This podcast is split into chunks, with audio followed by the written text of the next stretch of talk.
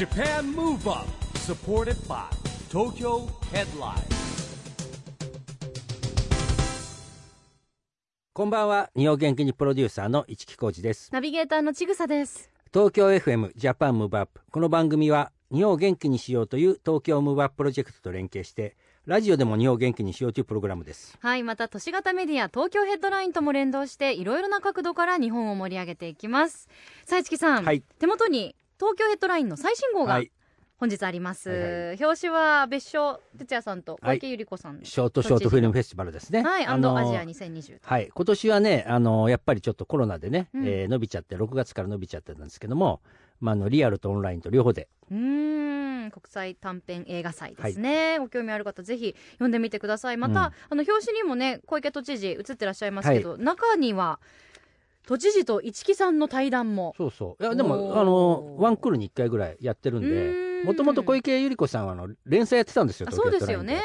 で都知事になって忙しくなっちゃって。ワンクールに1回のインタビューということになりましたね。うん。はい、またあのお二人のツーショットもはい、綺麗なランのお花をね、うん。間に挟んで ソーシャルディスタンスしながら撮ってらっしゃいます。ぜひね合わせてご覧いただきたいと思います、さあ今夜のゲストはですねインパクトホールディングス株式会社社長の福井康夫さんをお迎えします。はい、あの福井さんはですね早稲田大学法学部卒業して、えーまずね、えー旧三和銀行なくなっちゃいましたけどそこに入りまして、えー1995年には株式会社セブンイレブンジャパンに入ってで2004年に、えー自分でですね起業して株式会社メディアフラッグまあ、現在のですねインパクトホールディングス株式会社というのを設立したんですね。はい。あのまあ大学の後輩でもありましてですね、えー本当に上場企業の社長としてね活躍中でございます。はいどんなお話が聞けるのか楽しみです。この後福井康夫さんのご登場です。 Japan Move Up supported by 東京ヘッドラインこの番組は東京ヘッドラインの提供でお送りします。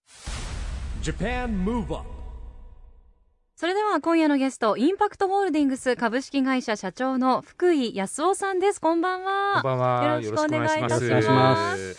市木さんあの、はい。早速安尾ちゃん安尾ちゃんみたいな感じでお話しされてましたけど。やっぱ仲よろしいんですね。うん。どういううんつながりで。早稲田大学の先輩後輩でございまして、直属の感じですか、まあ直属といえば直属だし。隣といえば隣隣ですといえばあの あのなんて言うんだろう。えっ、と福井社長とかの同世代の経営者の仲間がいてですね、はい。である時から集まるようになってその名称を一機会と名付けております。おお、はい。一機会メンバー、のメンバー。メンバーでいらっしゃる。メンバーの一人でございます。はい。あの大学の時はあの同じ何か活動されてたんですか？そう私はもうずっと先輩後輩なんで、あのーもう憧れの一期先輩っていうような感じでですね見てたんですけども。同じサークルの先輩っていう感じ、まあサークルっていうかはい我々がやってたはい。あの学生団体がありましてね。学生団体の。いろんなサークルいろんな大学集まった中での後輩ですね。はい、ん。あの、はい。そこから大学卒業されてからも定期的に連絡を取られたりされてたんですか？いやそうでもないですよ。だからその、もうこの年になると何年前か忘れちゃうんですけど、うん。その福井社長たちのあ代の人間やっぱり同世代だから、まあ、よく定期的に多分集まってて、うん。ある時からですよね。そうですね。10年くらい前じゃないですかね、うん。10年もくらい。経ってるかもしれない。はうちが会社が上場するちょっと前くらいだと思うんで、はそうなんですね、はいそこからまたじゃあ新たに、新たに、ええあの次世代をね作っていこうということでですね、えー情報交換してる感じですかね。はい。い、ありがとうございます、じゃああの久しぶりにお会いになった時はあの福井さん株式会社メディアフラッグのそうですね。頃ですはいよね。はい。あの現在はインパクトホールディングスはい、去株式年会社。あの会社名を変更しまして、ね。あの具体的にはい。インパクトホールディングス株式会社福井さん代表を務めてらっしゃいますけどどんな会社なんですか？あのもともとですね16年前に会社作ったんですけどもその時は覆面調査って聞いたことありますかね、あのいろんな飲食店だったりチェーンはい。店にお客さんのふりをしてこう、うん。接客をチェックしたりだとかですね、はい。そういった仕事で起業をしまして、うん。えーっと8年前に、まあ、上場まで行ったんですけども、うん。まあ、今はあのそういった調査の仕事よりもどちらかというと販促販売促進の仕事でですねうん。店頭の営業の代行だったり、えー販売スタッフの派遣であったりあと一番大きいのはですねデジタルサイネージって言いましてあのよくドラッグストアとか行くとこういう小さいモニターでテレビ CM 流れたりだとか、はいあの今だとスターバックスのレジの上のモニターとかですね、はいはい。ああいったのを我々が実はご提供させていただいてたりしてまして、そういった小型のデジタルサイネージ、反則のサイネージではもう日本でナンバーワンのシェアを持ってる会社になってますね。はい。デジタルサイネージ、うん。私あの、うん。お仕事やらせていただいたことある気がします。え、そうなんですか？あのナレーションで。あー、よく。化はい粧品とかの、はいはい、そうですね。まさに。あれですね。そうですね。やっぱり店頭で、あの、て普通のテレビ CM と違って、はい。店頭ではやっぱ店頭独自の声のかけ方だったりとか、はい。はい。シナリオがあって、こういう動画を流すと物がもっと売れるみたいになるんですよね。多分そういったので、あのね、ナレーションうお願いした、してるのはしょっちゅうありますんで、はい。ん。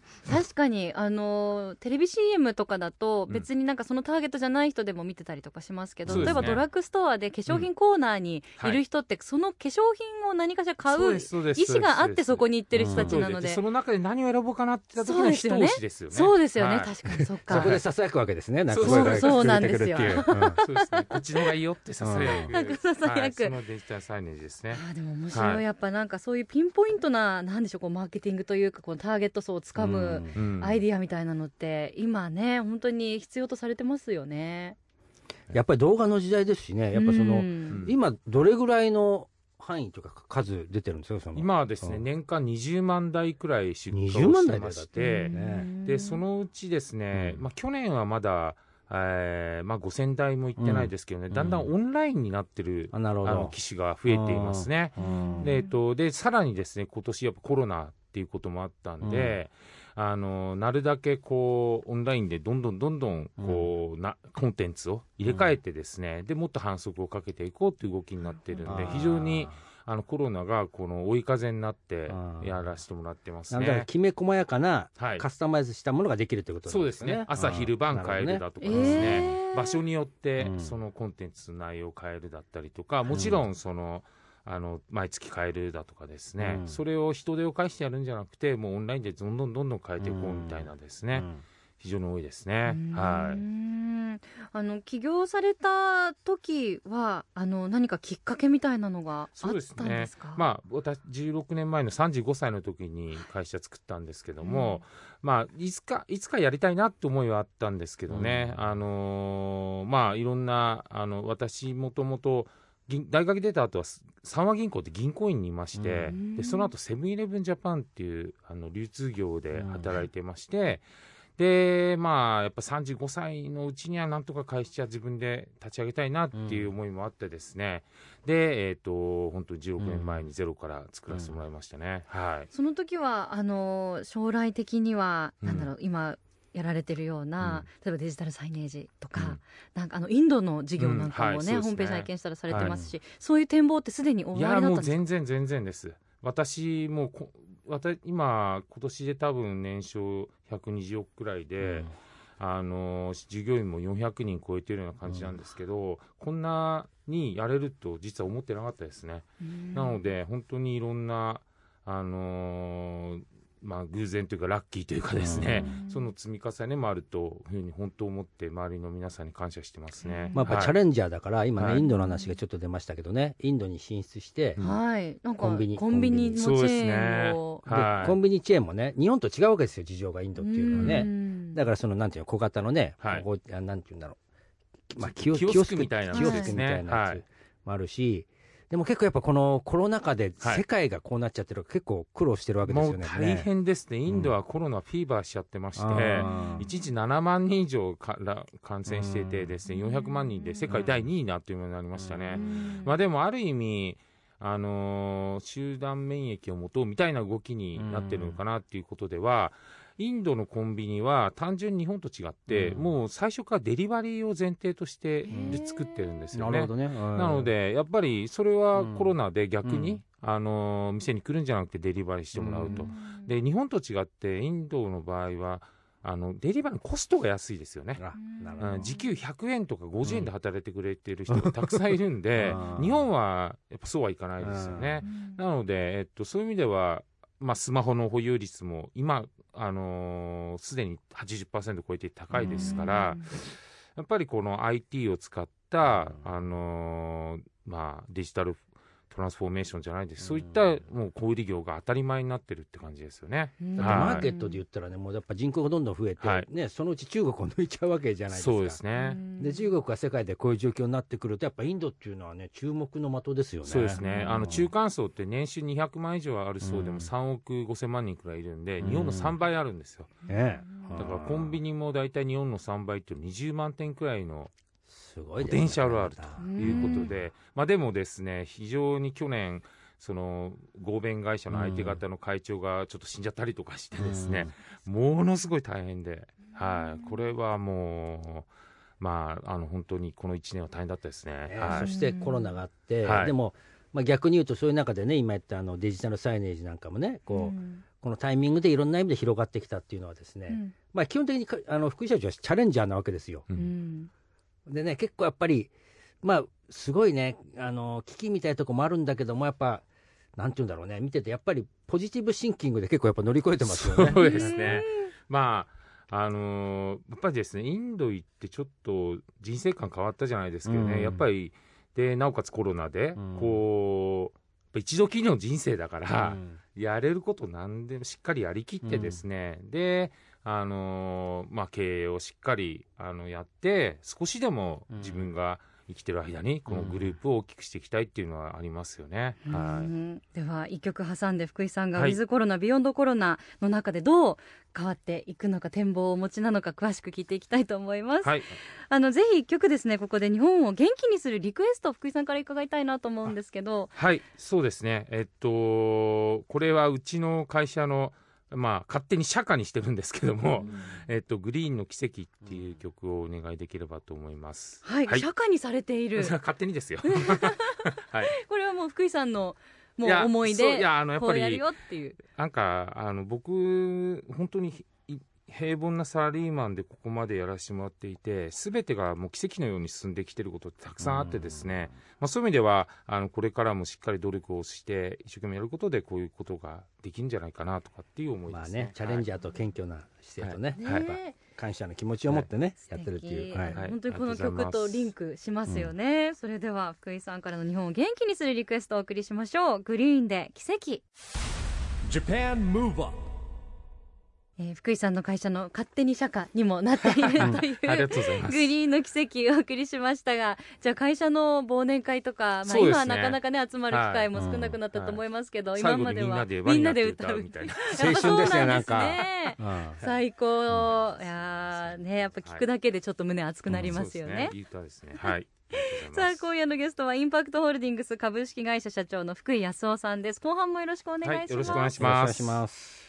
さああの先ほどのお話でねコロナが追い風になって拡大している、あの会社のビジネスなんかもあるというお話ありましたけど、うん。やっぱコロナの影響で今後世界ねどんどん変わっていくと思いますけど、あのどういう変化があってそれにうん。どういうふうに対応していくビジョンをおま持ちですか、あ、あの我々のビジネスだけか見てるとやっぱりコロナで一方ではもう売上8割減のうん。ビジネスもあるんですよね。例えば店頭の人材の派遣だったりとか、うん。でも一方で8割伸びるこう仕事もあるということなんでやっぱり会社グループ全体として生き延びていくにはもうとにかく変化し続けるしかないと自分たちがね。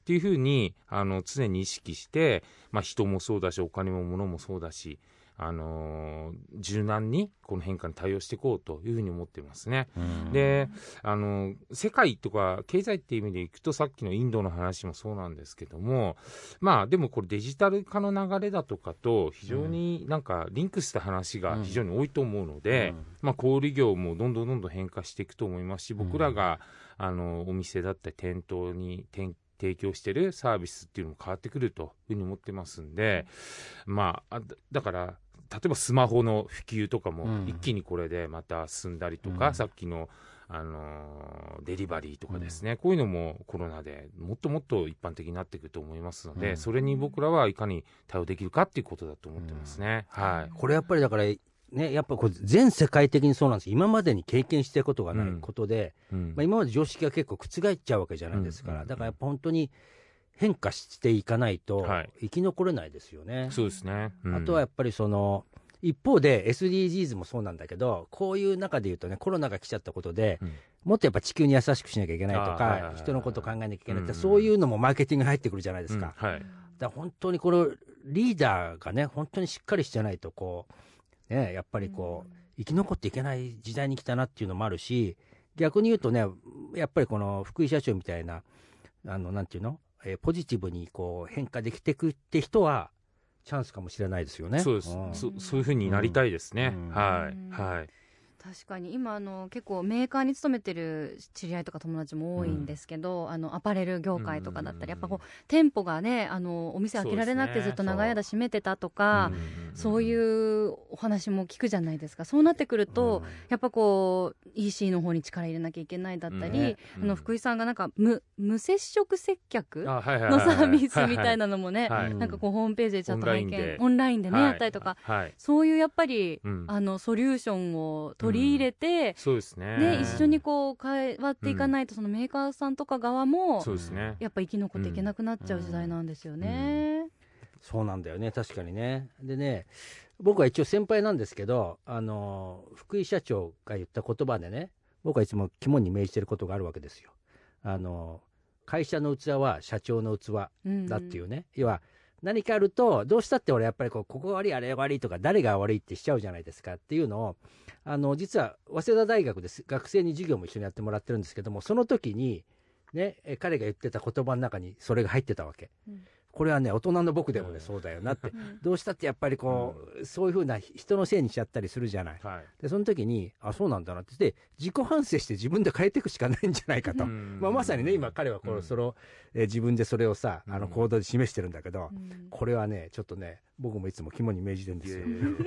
とんでもないです。とうんはい。でもやっぱりあのコロナ禍でねあのこうどう変わっていくかっていうことにこう目が向きがちでそれもすごい大事だと思うんですけど、はい。そんな中でもこうこれだけは変えずにはい。あの大事にしたいなっていうふうに思ってらっしゃることとかってありますか？あのー私まあコロナのその1年前にインドと出会ってですね、うん。でもコロナになってっていうことでは、やっぱりこう一度きりの人生みたいな感覚が非常にですね、あの意識するようになりましたね、うん。あの人間、本当、何があるか分かんないし、死ぬかもしれないしとかですね、でそういう意味では、やっぱり今年からこれ、自分のテーマにしてるんですけど、まあ、生きし生き急ぐくらいがちょうどいいと、うん。くらいな気持ちで50代生き切ってですね、うん。で、まあ、本当、少しでもいいから会社を立派にして、うん。まあ、次世代にまたそれを渡していきたいって、うん。そんなようなあの感覚で頑張っていこうと思まあってます。ね、そうですよね、はい。人生100年時代といえどもね、はい。元気なうちに動かないといけないからね、そうですね。本当に。やっぱり自分の判断力だとか、うん。こう冴えてる時って、うん。今、まあ、ビジネスマンの経験も積んできて、ごうん30年くらい経ってですね、で50代になって、今、一番冴えてると思うんですよね、うん。でも、これがいつまで続くか分かんないですよね。うん で10年ぐらいかね。はい。そうですね、あ10ー年ぐらいなんじゃまあ、安倍ないかさんが今度引退したんだけど、はい。安倍さんは66、7かな、今。はい。うん大体、うん、僕も今56なんだけど、はい。まあ、あと10年ぐらいはいけるかなみたいうなーね、ん、そうですよね。なんでちぐさもっともっ笑ってるもっといもっと行きましょう。頑張って。健康第一でね、頑張っていきたいなと私も思いますが、さあでは、えー番組では市木さん、はいビヨンドコロナを考えていくために、あ考えていくためにですね、はいゲストの方に伺ってますよゲストの皆さんにいつもあねのアクション宣言というのをもらってなるんですけども、はい、はい。まあ、今日はですね福井康夫さんのアクション宣言をぜひお願いしたいんですが、はい。えー、あ、これですね。はい。えー、っとですね。はい。じゃあ、えー、よろしいですか？はい、お願いします。はい、えー福井康夫は日本を元気にするために、えー会社を元気にして、えーたくさん税金を払うように頑張ります。素敵ですね。素敵ですね。すごい宣言ですね。はいもう今ね、ふるさと納税とかもありますからね、んあのいろんな、はい、税金の使い方もですね、有効に使えるようにっていうのとか、あのね、えー早稲田大学の研究所にも参加してもらってますんで、おー。ぜひそういうこともですね、引はい。き続きお願いおしたいなと。願いしたいと思います、ありがとうございます。あのやっぱり健康第一っていうねお話もありましたけど福井さんあの趣味がマラソン。ねマラソンされてるので、はい。じゃあまあ、今は大会は全然出てないんですけど、毎朝だいたい、あのー駒沢公園を、ね。朝早い時は5キロ、ゆっくりの時は10キロ。年月に大体300キロぐらい走ってますけど、月に300キロですよ。はい。で、全国出張、今はね、出張はなかなかないですけど、出張してても、あの、地方でも走ってる、はい、えー。そうなんですよ。じゃあもうだいぶ体力はねね。自信が終わはい。りですよね、はい。わあはい。えー。駒沢公園あれいいとこですよ。日陰あそうそう日陰と日向とね、も日向のところはちょ結構あの日が出りますよね。皇居ずっと日向日向なんであ、そうか、それ確かにと比べるといいです確かによはい。そうですね。はい。えー。あじゃあ、あのーまだちょっと残暑厳しいですけれども、はいあんまり無理あなさらず、ね。ご無理なさらずにマラソンも楽しんでいただければと思います。また、はいあのぜひスタジオにも遊びにいらしてください。はい今日本当にどうもありがとうございました。どうもありが。とうございました。今夜のゲストは福井康夫さんでした。ありがとうございました。ありがとうございました。Japan Move Up ここで毎月第2月曜日発行のエンタメフリーペーパー東京ヘッドラインからのお知らせです東京ヘッドラインは今年6月に有明地区にオープンした世界最大級の屋内型ミニチュアテーマパークスモールワールズ東京とのコラボレーションを展開中です。この度スモールワールズ東京では館内の可愛い写真や映える写真を撮影して共に楽しむ仲間の集まりとしてスモールワールズ写真部を立ち上げます。そのキックオフとして第1回スモールワールズフォトコンテストを開催中です。期間中にスモールワールズ東京にお越しいただきあなたの思い思いのスモールワールズ東京での瞬間を撮影してご応募ください。応募締め切りはいよいよ明日9月20日日曜日まで。そして以前も放送いたしました Beyond 2020 Next Forum が9月22日火曜日祝日に開催することが決定しました。今回は SDGs ピースコミュニケーションをテーマに国連 UNHCR 親善大使を務めるアーティストの MIYAVI さんをはじめ多数のパネラーによるトークを展開いたします。この模様は東京ヘッドラインの YouTube チャンネルで生配信いたしますのでぜひご覧ください。詳しくは東京ヘッドラインウェブをチェックしてくださいね。Japan Move Up 今日はインパクトホールディングス株式会社社長の福井康夫さんに来てもらいましたけどもまあね彼もいろいろ大変なんですよ。うん。まあインドの件もそうですしまあでもねやっぱりこうえーポジティブシンキングでですねいろんな危機を乗り越えてきてるんでですね、うん。えー本当に期待しております。ね、なんかあの本当に大変な状況でいらっしゃると思いますけど、でもなんかその状況さえもこうなんか楽しもうっていうと語弊があるかもしれないですけど、うん。なんかそこからプラスのものを見出していこうっていうすごい前向きなエネルギーをお持ちの方ですよね。捉え方なんですよ。だから、うん明るいし、ねあの先ほども言いましたけども会社の器は自分の器と言ってる人間ですからね。まずはい自分がしっかりすると。素敵です、はい。さあジャパンムーブアップ。今週はお別れの時間ですが次回も元気のヒントたくさん見つけていきましょう。はい。これからもみんなで知恵を出し合って日本を元気にしていきましょう。 Japan Move Up お相手は市木浩二と。ちぐさでした。この後も東京 FM の番組でお楽しみください。それではまた来週。 Japan Move Up。supported by 東京ヘッドラインこの番組は東京ヘッドラインの提供でお送りしました。 Japan Move Up supported by 東京ヘッドライン。この番組は東京ヘッドラインの提供でお送りしました。